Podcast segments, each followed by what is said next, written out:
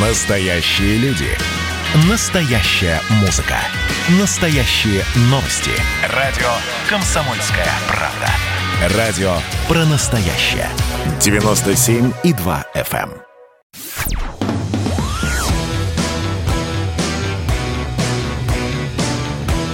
«Война и мир».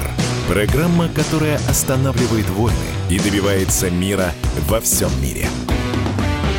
Здравствуйте, дорогие друзья. Приветствуем вас в эфире радио «Комсомольская правда». Я Валентин Алфимов. Сегодня у нас в гостях Владимир Мау, доктор экономических наук, заслуженный экономист Российской Федерации и ректор Российской Академии Народного Хозяйства и Государственной службы при президенте Российской Федерации, которую мы м- чаще сокращенно называем РАНХИКС. Здравствуйте, Владимир Александрович. Добрый вечер, добрый день, кто когда слушает. Спасибо за приглашение. А, Владимир Александрович, давайте начнем ну, с такого глобального. Да? Давайте начнем э, с небольших прогнозов. Мы на радио у нас очень любим строить прогнозы, особенно на 2021 год, потому что он совершенно уникальный. Он идет после совершенно уникального 2020 года, где мы пережили и коронавирус, и коронакризис, который э, вслед за ним последовал. Плюс в этом году у нас выборы в Государственную Думу. Давайте пока в целом. Как вы считаете, 2021 год будет хорошим или плохим? Он будет прорывным для России или он будет еще более тяжелым, нежели раньше? Вы знаете, все же познается в сравнении. А, надо думать, что этот год он будет более понятным, в этом смысле легче, чем предыдущий. Все-таки в 2020 году страна столкнулась э, с... Страна и мир, мир столкнулся с э, совершенно невероятным, и кто бы не говорил, что он его прогнозировал, непрогнозируемым кризисом. А, лучше всего, на мой взгляд, его сравнивать с войной, которая началась действительно неожиданно, и которой никто не готовился. Причем, на мой взгляд, это не красивое сравнение, это а, реальное сравнение, потому что а, против людей выступил враг, которого э, мы не знали, мы знали плохо, которому надо было организовывать сопротивления, это медики, параллельно вырабатывать э, системы вооружений, перестраивать экономику на военные рельсы, потому что там очень много задач для экономики по производству. Там, защиты, средств противодействия, лечения, одновременно налаживать э, разведку в виде ученых, которые должны были проникнуть в генштаб этого коронакризиса понять, что там будет, что замышляется, да, какие мутации – какие штаммы, что будет происходить. На самом деле, э, конечно, то, что э, происходило, прежде всего надо сравнивать с войной и ее экономическими последствиями. Это, собственно не экономический кризис, а экономические последствия такого природного, природного катаклизма. И это очень важная особенность того, что происходило сейчас. При всем том, что ситуация остается очень тяжелой, очень напряженной, но все-таки мы, и когда я говорю мы, я имею в виду не только Россию, а ведущие страны мира, лучше понимаем, что происходит, лучше понимаем, а, как лечить, что делать. Не вполне понятны последствия для людей, потому что для каждого конкретного человека, потому что ну, а, пока не пройдет время, трудно оценить отдаленные последствия болезни для разных людей, для разных возрастов. И, конечно, это очень тяжелая проблема, это очень серьезный вызов, но э, все-таки э, все-таки 2021 год, ну, мне кажется, мы должны с определенным облегчением. Российская экономика отреагировала на кризис лучше. Вот э, как раз сняли с языка мой следующий вопрос. Хотел попросить вас сравнить российскую экономику с мировой экономикой, потому что многие специалисты говорят, что мы не так-то уж и плохо переживаем этот коронакризис. Ну да, все-таки правительство очень быстро включилось. Очень важно, знаете, что и российское правительство, и Москва, на которую пришелся основной удар, да, знаете, как на Брестскую крепость, я бы сказал, в 1941 году, на Москву пришелся первый основной удар, а, а правительство и московское, и федеральное очень быстро перестроились, что очень важно. А, Еще в то время, когда многие говорят, какая-то ерунда китайская, вот до марта же все, многие говорили, что ну, чушь, не надо драматизировать. А вот э, и федеральное, и э, московское правительство очень э, четко и жестко среагировали. Они начали готовиться к очень серьезному противодействию, понимая, что почти ничего не понятно. И вот понимание того, что все непонятно, это, мой взгляд, было важнейшим преимуществом тех людей, кто принимал в нашей стране и в нашем городе решения по противодействию коронавирусу. Ну, по сути, мы начали ну, на месяц раньше, чем, чем накрыло. И это, на мой взгляд, было очень-очень важно. Э, второе, экономически, вам сказал, что наше правительство не пошло на популистские призывы «давайте заливать деньгами». Давайте заливать деньгами. Э, говорили мне, что вот надо потратить 10% э, ВВП как минимум, а то и больше, кто-то расходовал гораздо больше.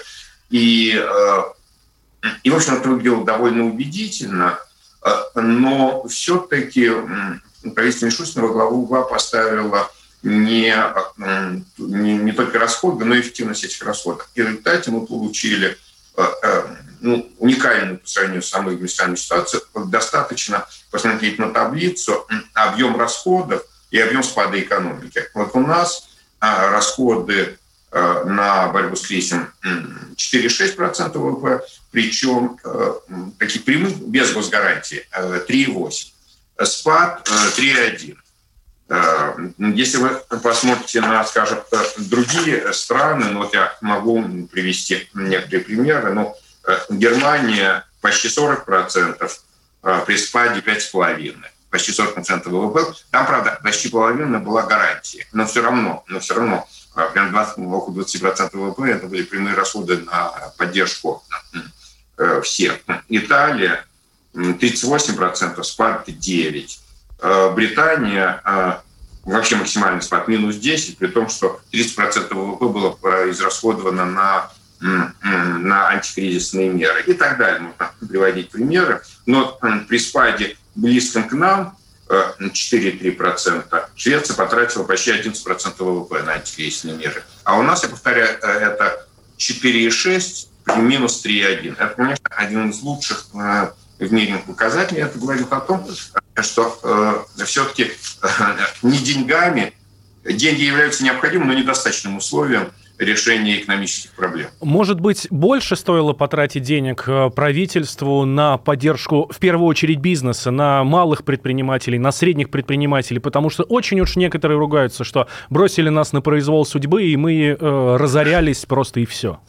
Вы знаете, но в, в значительной мере на них и, и расходовали, потому что на самом деле одна из причин э, все-таки небольшого спада является структура нашей экономики. Знаете, как часто бывает то, что э, является недостатком в мирное время, вдруг оказывается достоинством военное. Вот структура российской экономики, где малый бизнес играл, относи, играет относительно небольшую роль, на что все жаловались раньше, на самом деле это тоже стало демпфером, потому что малый бизнес был наиболее уязвим. И на, э, на самом деле значительная часть поддержки, она ведь и шла э, малому бизнесу и в форме там, снижения арендной ну, приостановки арендной платы, где возможно остановки, э, откладывания выплаты налогов. В конце концов, у нас, у нас очень сильно упал а, с ней был снижен очень сильно социальные налоги, а на них всегда очень жалуются. Другое дело,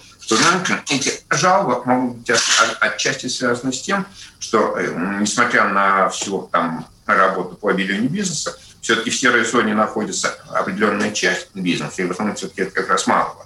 А вот э, серую зону-то не помогает. Но как можно было помогать серой зоне, если ее как бы легально и не существует? И я бы задержал, связал скорее с этим фактором. Но потом есть э, макроэкономическая проблема то есть поддержки производства, которую я тоже не могу не отметить. Вот мы часто сравниваем кризис э, с это кризис кризисами прошлого, ну, крупные кризисы прошлого – это Великая депрессия 30-х годов. Вот президент наш, э, выступая э, на Давосском форуме, привел это сравнение совершенно справедливо. Это менее известный у нас э, стагфляционный кризис 70-х годов, был масштабный структурный кризис, и кризис 8-10 годов, ну, его иногда называют Великой рецессией по аналогии с Великой депрессией 30-х. Вот нынешний кризис, он был Э, связан все-таки не с экономическими проблемами, а с неэкономическими проблемами. Он начался как, э, э, ну еще скажу, военный или природный катаклизм. И в этом смысле он сильно отличался от кризиса, скажем, 8 9 или вот 30-х годов. То есть по объему, по масштабу бедствием. Он сопоставим с 30-ми годами, о чем говорил президент. Но по качественным своим характеристикам он другой. Это кризис, экономические последствия которого начались шока предложения, а не шока спроса. Извините, если я говорю несколько более сложно, но, с другой стороны, это достаточно понятно. Вот 30 годы, проблема 30 годов была в том, что по ряду экономических причин упал спрос. И ошибка, как потом стало понятно, была в том, что вместо того, чтобы его поддержать там, денежными выплатами, э, макроэкономическую политику еще более ужесточили.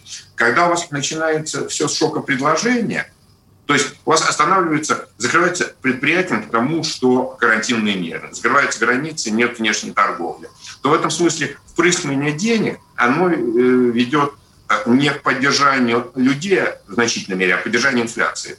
А, то есть, а, если у вас деньги идут, а ответа нет, ну, поскольку бизнесы закрыты и границы закрыты, то это уходит в инфляцию и на валютный рынок, а вовсе не на развитие производства. И в этом смысле я считаю, что успех нашего правительства в том, и Центробанка, что они это очень хорошо понимали. Они это очень хорошо понимали, и они все время балансировали а, вот а, проблемы, как помочь людям и бизнесу, и при этом как не допустить, чтобы это все ушло в инфляцию. Сейчас небольшой перерыв, буквально две минуты, сразу после него продолжим. У нас в гостях Владимир Мау, доктор экономических наук, заслуженный экономист России и ректор Академии народного хозяйства и госслужбы при президенте. Я Валентин Алфимов, вы слушаете радио «Комсомольская правда», никуда не переключайтесь. А что самое вкусное, что самое любопытное, то, о чем, в общем-то, может, мало говорят. Сегодня у меня было видение. Господь разговаривал со мной. Все, праздники кончились, магия рассеялась. Кислое, ничего страшного. Вино из елок. С сахарком разбодяжим, и будет портвейн. Я наблюдаю и понимаю, к каким изменениям может привести расширение рамки. Предчувствие перемен. На радио «Комсомольская правда».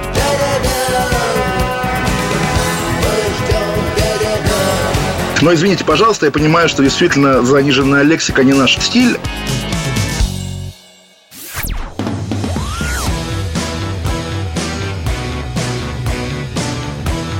«Война и мир» – программа, которая останавливает войны и добивается мира во всем мире – Приветствуем вас в эфире радио «Комсомольская правда». Я Валентин Алфимов. У нас в гостях Владимир Мау, ректор Российской Академии Народного Хозяйства и Госслужбы при президенте, доктор экономических наук, заслуженный экономист Российской Федерации. А, Владимир Александрович, я вот тут с губернаторами общался, в частности, с губернатором Омской области Бурковым, и вот он а, отметил как раз работу правительства и, а, в первую очередь, Министерства финансов во время коронакризиса. Говорит, не успеваем даже внести предложение в правительство, как бороться, как собираем, э, собираемся, какие меры собираемся вводить, деньги уже падают на счет, э, на счет региона. Говорит, никогда в жизни такого не было. Почему так? Потому, почему так мобилизовалось правительство? Почему раньше, в конце концов, такого не было? Многие же жаловались, многие э, регионы жаловались на то, что все это очень затягивается. Ну, в мирное время, да, а сейчас как раз все начало работать хорошо? Ну, военное время требует э, больше мобилизации, но, честно говоря, я, у нас всегда Минфин э, действовал довольно четко. И просто, вы понимаете, на мой взгляд, риски, макроэкономические риски прежней кризиса были гораздо более высокие. Вот то, что я перед этим говорил, то, что Центробанк пошел э, на контрциклическую политику, Минфин смог быстро принять решение правительства о а, заимствованиях на финансовом рынке, о расширении финансирования, на мой взгляд, а, опять, можно, конечно, ответить популистски, потому что такие умные люди, они, правда, умные, но, понимаете, это же результат э, предыдущих лет, это результат очень серьезной работы по нормализации макроэкономики и по подавлению инфляции. Вот в предыдущий кризис мы входили с инфляцией там сильно выше таргет, таргет у нас 4%.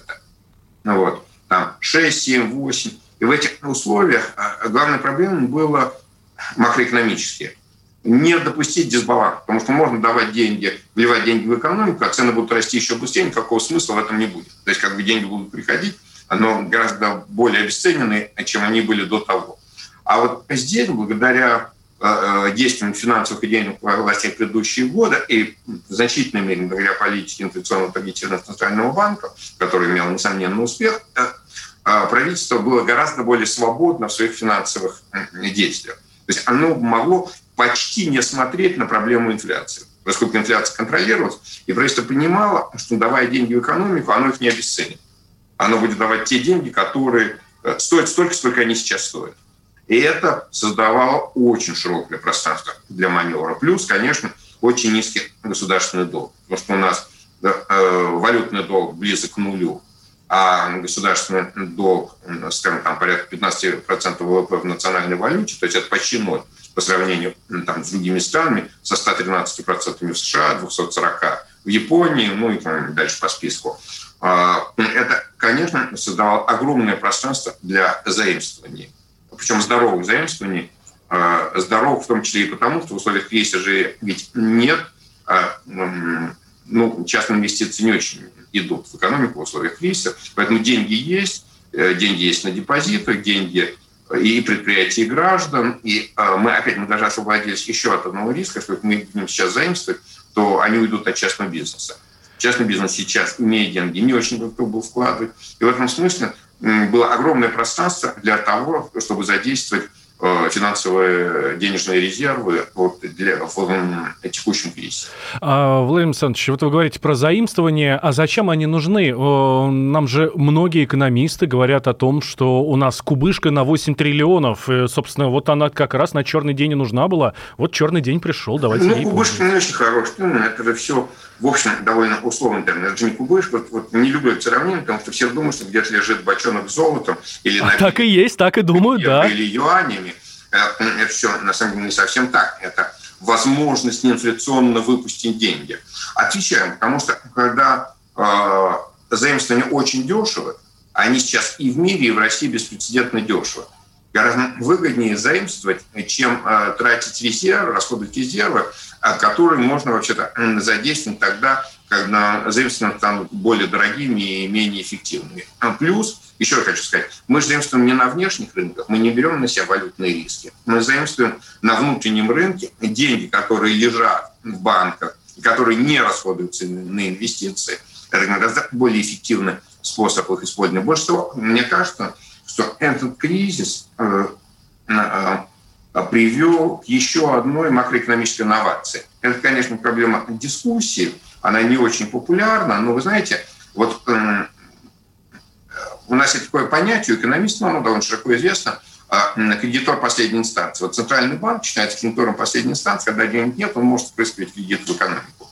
Вот э, мне представляется, что мы сейчас, и опять же, не только Россия, но практически все развитые страны, включая ведущие развивающиеся, там Китай, например, а, находимся в точке, когда правительство может позволить себе быть инвестором последней инстанции. Если у вас плохо идут частные инвестиции, а в мире в целом сейчас и во многих странах, включая Россию, инвестиции сейчас ниже сбережений.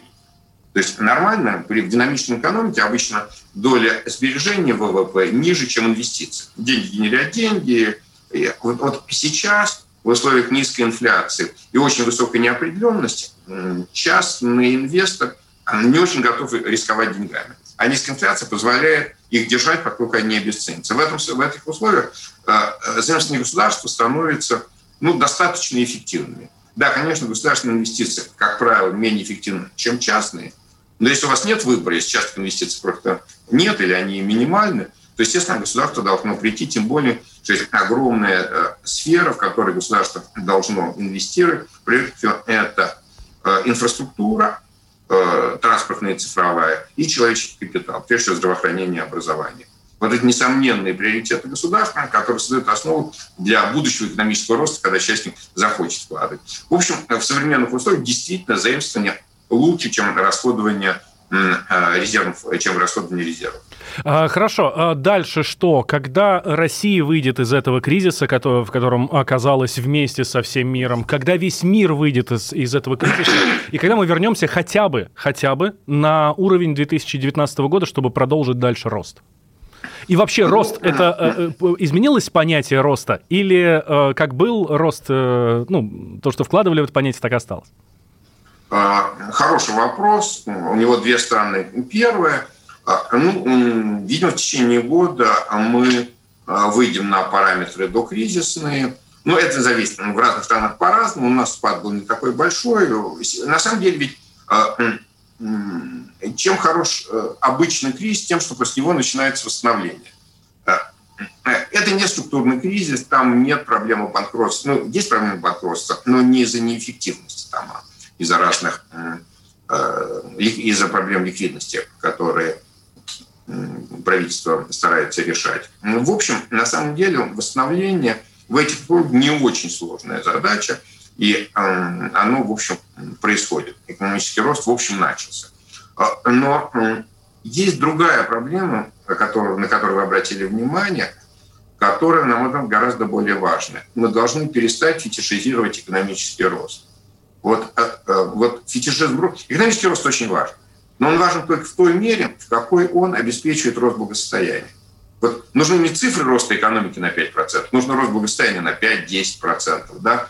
А, а мы знаем по опыту последних, скажем, 30-40 лет, что может быть экономический рост с падением благосостояния и экономическое торможение с ростом благосостояния. Так, а вот. как сделать, чтобы благосостояние росло, а не просто экономика да. России? Пер, первый пример – это, скажем, Советский Союз последних пяти лет своего существования, если кто помнит, до перестройки ключевым лозунгом КПСС было ускорение. Ведь ускорение произошло. Темпы роста а, в 86-88 году выросли. Но только благосостояние резко упало. Это ускорение произошло за счет благосостояния.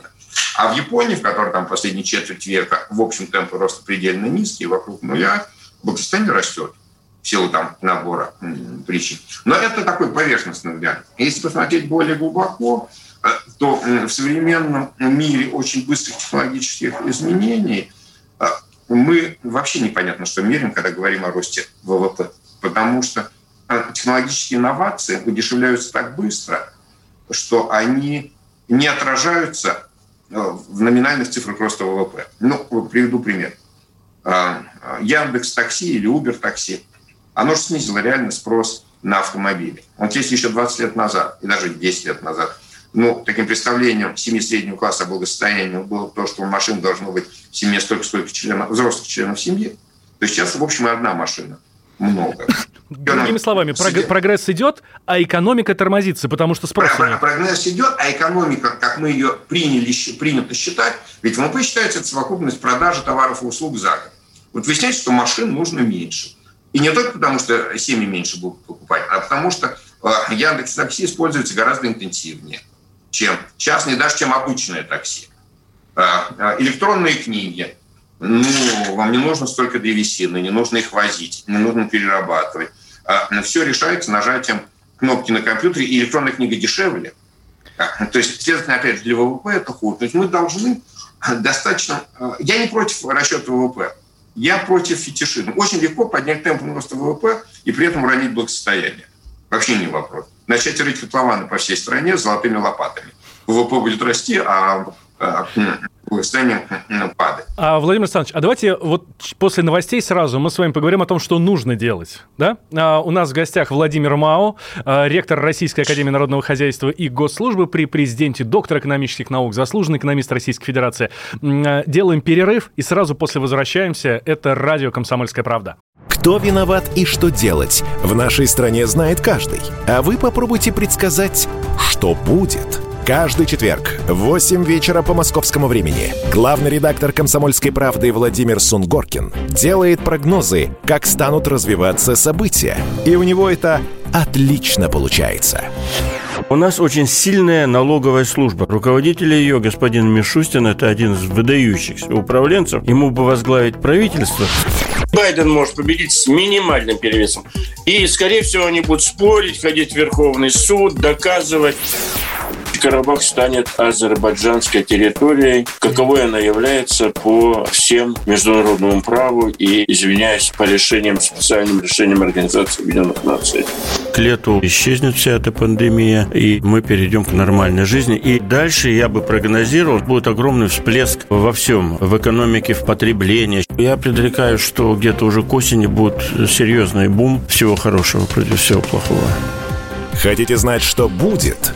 Включайте радиоприемники каждый четверг в 8 вечера по Москве.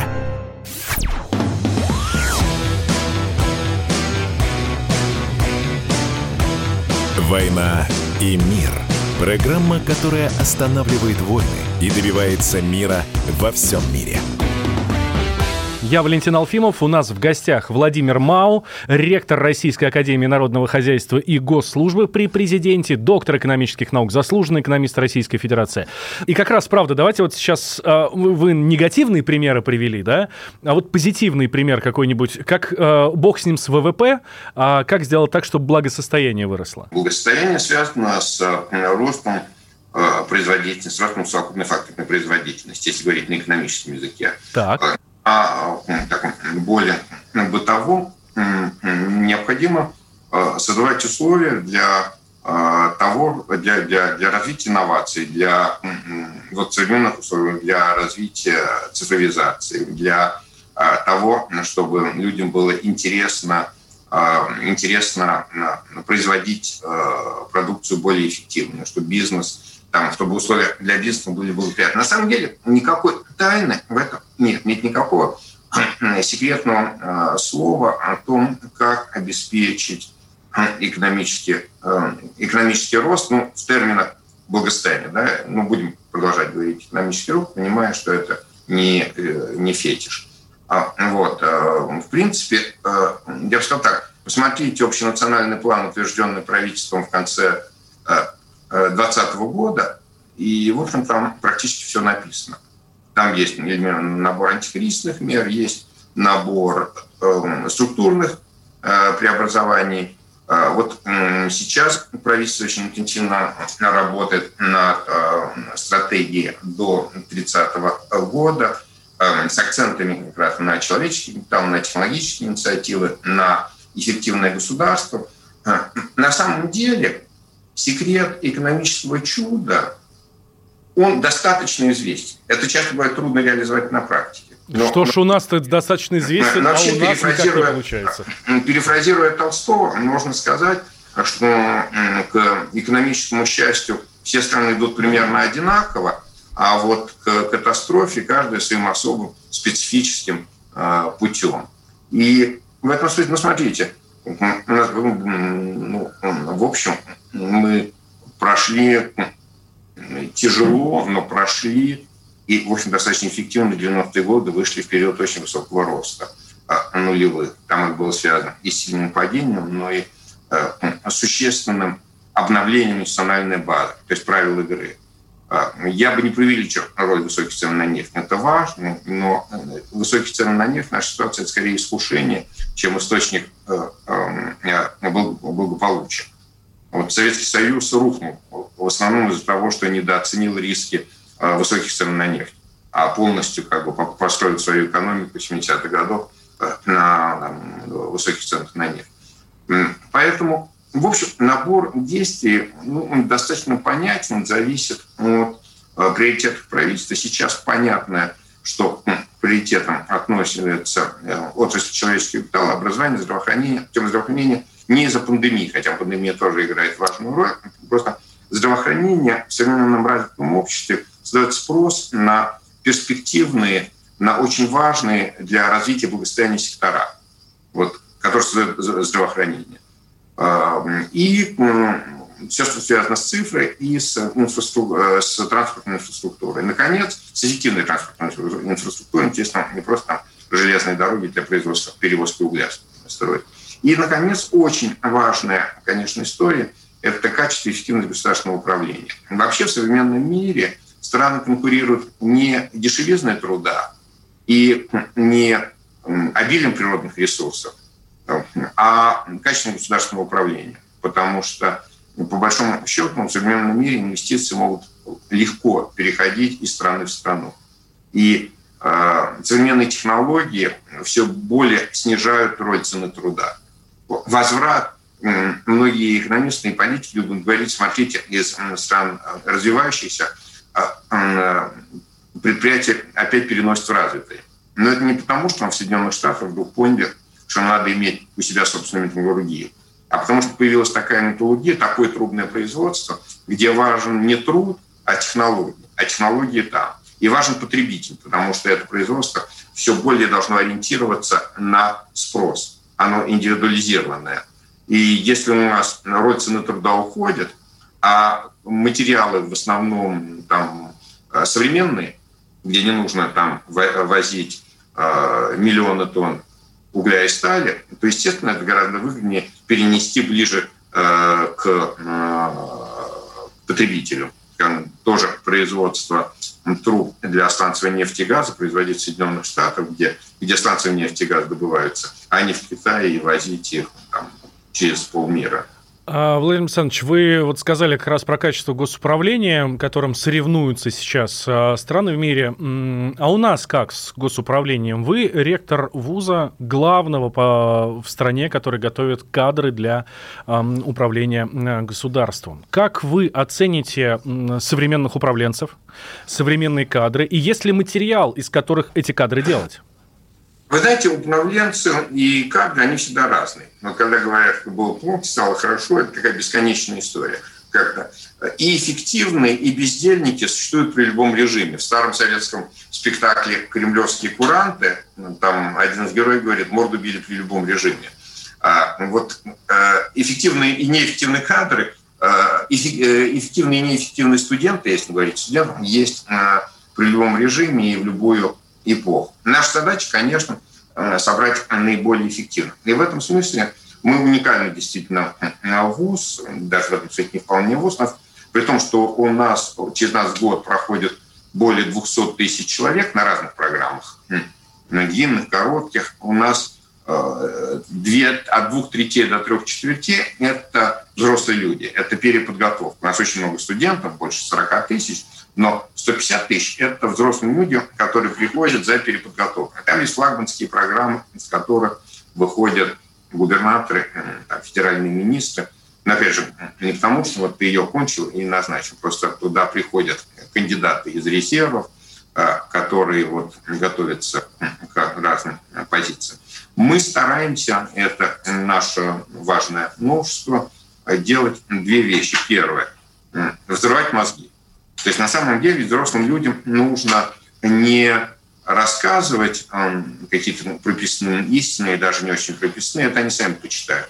А их нужно встречать с интересными людьми, которые видят а, процесс развития по-другому, которые а, мыслят нестандартно или обладают огромным опытом а, из государственной службы или из бизнеса. В этом смысле наше там, партнерство со Сбербанком и с Германом Грефом, который одним из важнейших участников такого рода семинаров, которым мы очень благодарны. Это все очень важные и интересные. Буду, могу назвать другие крупные корпорации, ну, собственно, а, федеральных чиновников, опытных региональных чиновников, которые участвуют в этих программах. А, у нас а, второе, и это действительно должно заставлять смотреть на вещи по-другому. В этом наша основная задача, а не учить каким-то там конкретным навыкам. Второе, не менее важное, это командная работа. Это не всегда возможно, но мы стараемся в процессе, э, в процессе программ формировать команды. Да, есть программы, где готовятся такие индивидуальные лидеры, но очень важно, чтобы они имели командные чувства, причем не обязательно, что они потом команды идут куда-то в одно место работать. Они работают и так в одном месте в нашей стране. И они э, должны иметь возможность сохранить вот эту коммуникацию навсегда.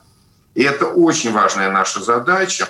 А, для меня самым большим комплиментом было, когда один из высокопоставленных чиновников сказал, знаете, главный результат вот этой программы, одну из не буду называть, то, что я, когда теперь получаю письмо от моего коллеги, там, замминистра, с которым мы были у вас в группе, я ему не могу формально ответить. Вот раньше бы я, я бы аппарат написал отписку, я подписал, и все было хорошо. Вот сейчас я не могу, я знаю этого человека, я не могу позволить себе с ним так коммуницировать. И критическая масса таких людей э, прибывает. Это очень-очень важно. И если же говорить о студентах высшего образования, ну, я, конечно, могу говорить только о нашей ситуации, а мы все-таки, скажем, по ЕГЭ, мы в этом году на бюджетные места, по бюджетным местам по стране на седьмом месте – то есть у нас очень высокий ЕГЭ, нам трудно поступить, но я все больше, но и у нас много и коммерческих мест, где тоже достаточно высокий ЕГЭ. Я почему про это сказал и про те и другие места? За последние 10-12 лет, ну, кстати, вот примерно с кризиса 2008 года, я вижу очень серьезное переосмысление отношения к образованию повторяю, наверное, это в вузах типа нашего, да, а, когда к образованию перестают относиться как к услуге и начинают относиться как к инвестиции. Угу. Вот 15 лет назад можно было слушайте, я к вам пришел, там вы мне должны дать диплом, или тем более там в какой-нибудь программе MBA, я же вам заплатил, как вы мне можете мне дать диплом. То есть сейчас все чаще слышишь, а, а почему мне легко учиться, ну, если легко. Я в вас инвестирую время, деньги, ну, зависит от программы. Ну, зачем проведу э, два года в магистратуре, и при этом мне будет легко, я ничего не получу. То есть спрос на сложные программы, он вот очевидно растет. Растет, и это, на мой взгляд, очень важный очень важный тренд. Угу. Да, Владимир Александрович, делаем небольшой перерыв, еще один, буквально на две минутки, и сразу после мы продолжим. Владимир Мау у нас в гостях, э, доктор экономических наук, э, заслуженный экономист Российской Федерации, ректор Российской Академии Народного Хозяйства и Госслужбы при президенте. Я Валентин Алфимов, вы слушаете радио «Комсомольская правда». А дальше будет еще интереснее, не переключайтесь. Давайте не будем растекаться мыслью. Единственный человек, который может зажигательно рассказывать про банковский сектор и потребительскую корзину – рок-звезда от мира экономики Никита Кричевский. Ну, мы, конечно, все понимаем, у нас рекордный урожай, у нас же миллиард есть, мы этим гордимся. А хлеб закупали за границей. В 2003 году Борис Абрамович предлагал мне стать папой римским. Я отказался. Он разбирается в мировых трендах, строит прогнозы и знает, что надо делать. У меня есть встречное предложение. Если вы нам намекаете, мол, вы там смотрите, да, так вы национализируете эти холдинги. Какие проблемы? По средам в 17.00 по Москве. «Экономика» с Никитой Кричевским. На радио «Комсомольская правда». Я буду резок, я буду краток, я буду четок.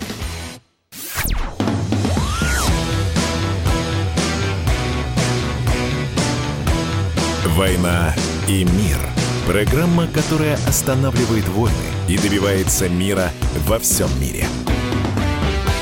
Итак, мы возвращаемся в эфир радио «Комсомольская правда». Я Валентин Алфимов, рядом со мной Владимир Мау, ректор Российской Академии Народного Хозяйства и Госслужбы при президенте, заслуженный экономист России, доктор экономических наук. А, Владимир Александрович, разрешите немножко к экономике вернуться, к к, а, хочу сравнить. Вот буквально на днях а, председатель КНР Си Цзиньпинь объявил, что они полностью победили нищету в Китае. Мы с вами в начале нашей программы говорили о том, что Россия относительно других развитых стран не так-то уж и тяжело пережила коронакризис. А Китай вообще поборол, получается, за это время а, э, нищету. Это же величайшее достижение. Я, честно говоря, не очень верю в то, что коммунистическая коммунистическая партия Китая вот так вот э, отчитывается, что у нас все хорошо. Но, с другой стороны, это очень серьезное заявление. Может быть, и правда они э, нашли тот самый метод, тот самый рецепт? Ну, вы знаете, в Китае модель была такого очень жесткого закрытия. Давайте честно, я не знаю, что реально происходило в Китае, и я не знаю людей, которые хорошо знают, что происходило в Китае, и как с этим боролись обсуждение о подавлении, преодолении нищеты, ну, тоже такой вопрос. Вы знаете, нищета зависит от уровня развития страны. Среднедушевый ВВП Китая э, в среднем существенно ниже, до сих пор существенно ниже, чем в России. И, э, скажем, Китай, когда начинал реформы, его очень душевый ВВП, ну, как в Советском Союзе конца 20-х годов, то есть накануне индустриализации. Э, э, и в этом смысле, ну, понимаете, что нищета в Китае отличается от нищеты, нищета в России отличается от нищеты в Швейцарии. И они все отличаются от нищеты в Центральной Африке. Поэтому это надо понимать, э, что это параметр, связанный там, с, уровнем, с определением нищеты в этой стране. Угу. Нескольким ну, таким общим мировым. Но то, что Китай бурно развивается, успешно развивается, и то, причем огромным темпом, где темп роста, в общем, совпадает с ростом благосостояния. Это, это правда, и это, это очень важно. Но мы всегда должны понимать, что все-таки наша модель не может а, ну, быть аналогичной китайской. В Китае, а, хочу напомнить, как в Советском Союзе в 20-е годы, да, там, когда они начинали реформу, не было социального государства, не было пенсионной системы, не было и нет а, масштабном, как у нас бесплатного высшего образования. То есть Китай – это страна, при всем своем коммунистической риторике, в общем, гораздо менее социальное государство, чем современная Россия, которая часто упрекает, что она недостаточно социальное государство. Вот социальных обязательств у нашего правительства гораздо больше, чем у китайского. А, ну что ж, будем надеяться, что э, наше государство справится со всеми социальными обязательствами, которые, кстати, достаточно, э, достаточно прибавилось в прошлом году. Огромное количество выплат, огромное количество дополнительных выплат да, для семей с детьми, для многодетных, для малоимущих. Как вы считаете, хватит ли а, хватит ли сил государству и средств да, для того, чтобы все обязательства выполнить? Ну, вы знаете, это же тоже искусство государственного управления.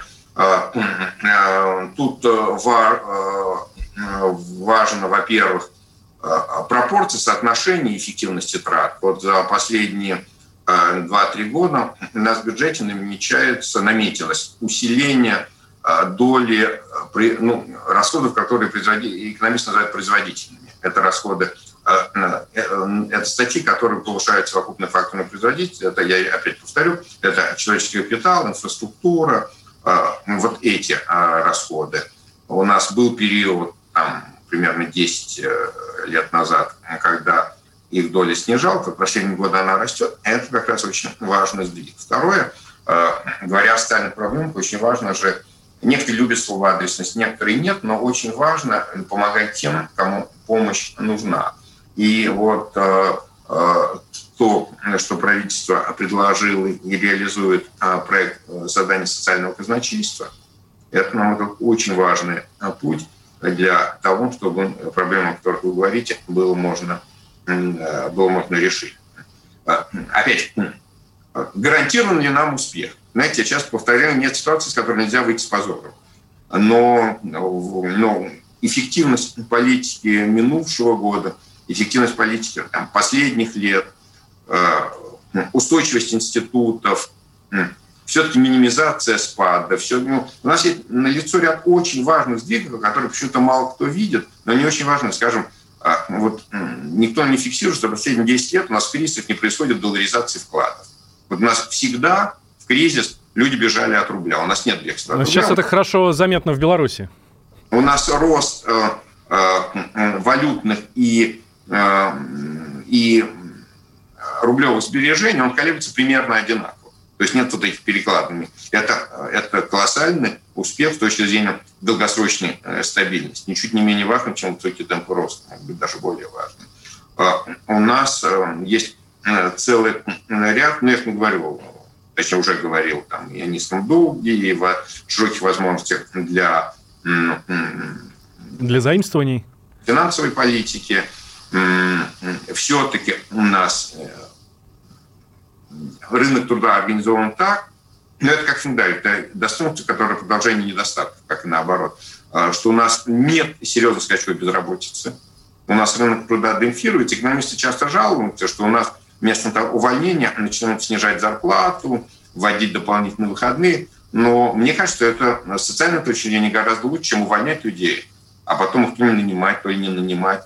В этом смысле, смотрите, у нас страна, в общем, э, которая нашла пути не допускать серьезной безработицы и так далее. То есть вот, в принципе, мы, как правило, справляемся с этими проблемами. Я понимаю, что гораздо э, проще многим говорить, посмотрите, какой ужас, и, но это легко продается. Да? Но на самом деле мы очень много чему научились, очень много, э, много стали делать эффективно.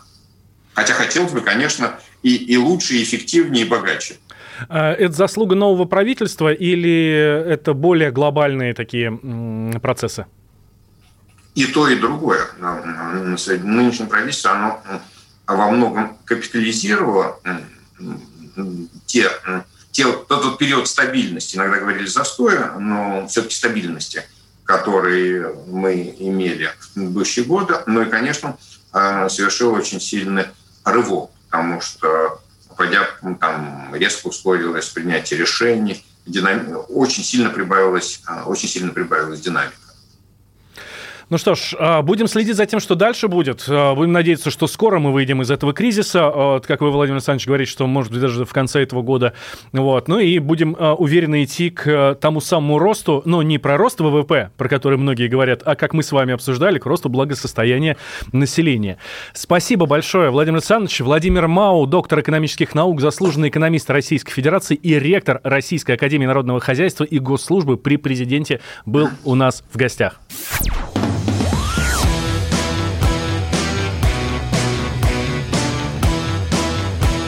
«Война и мир».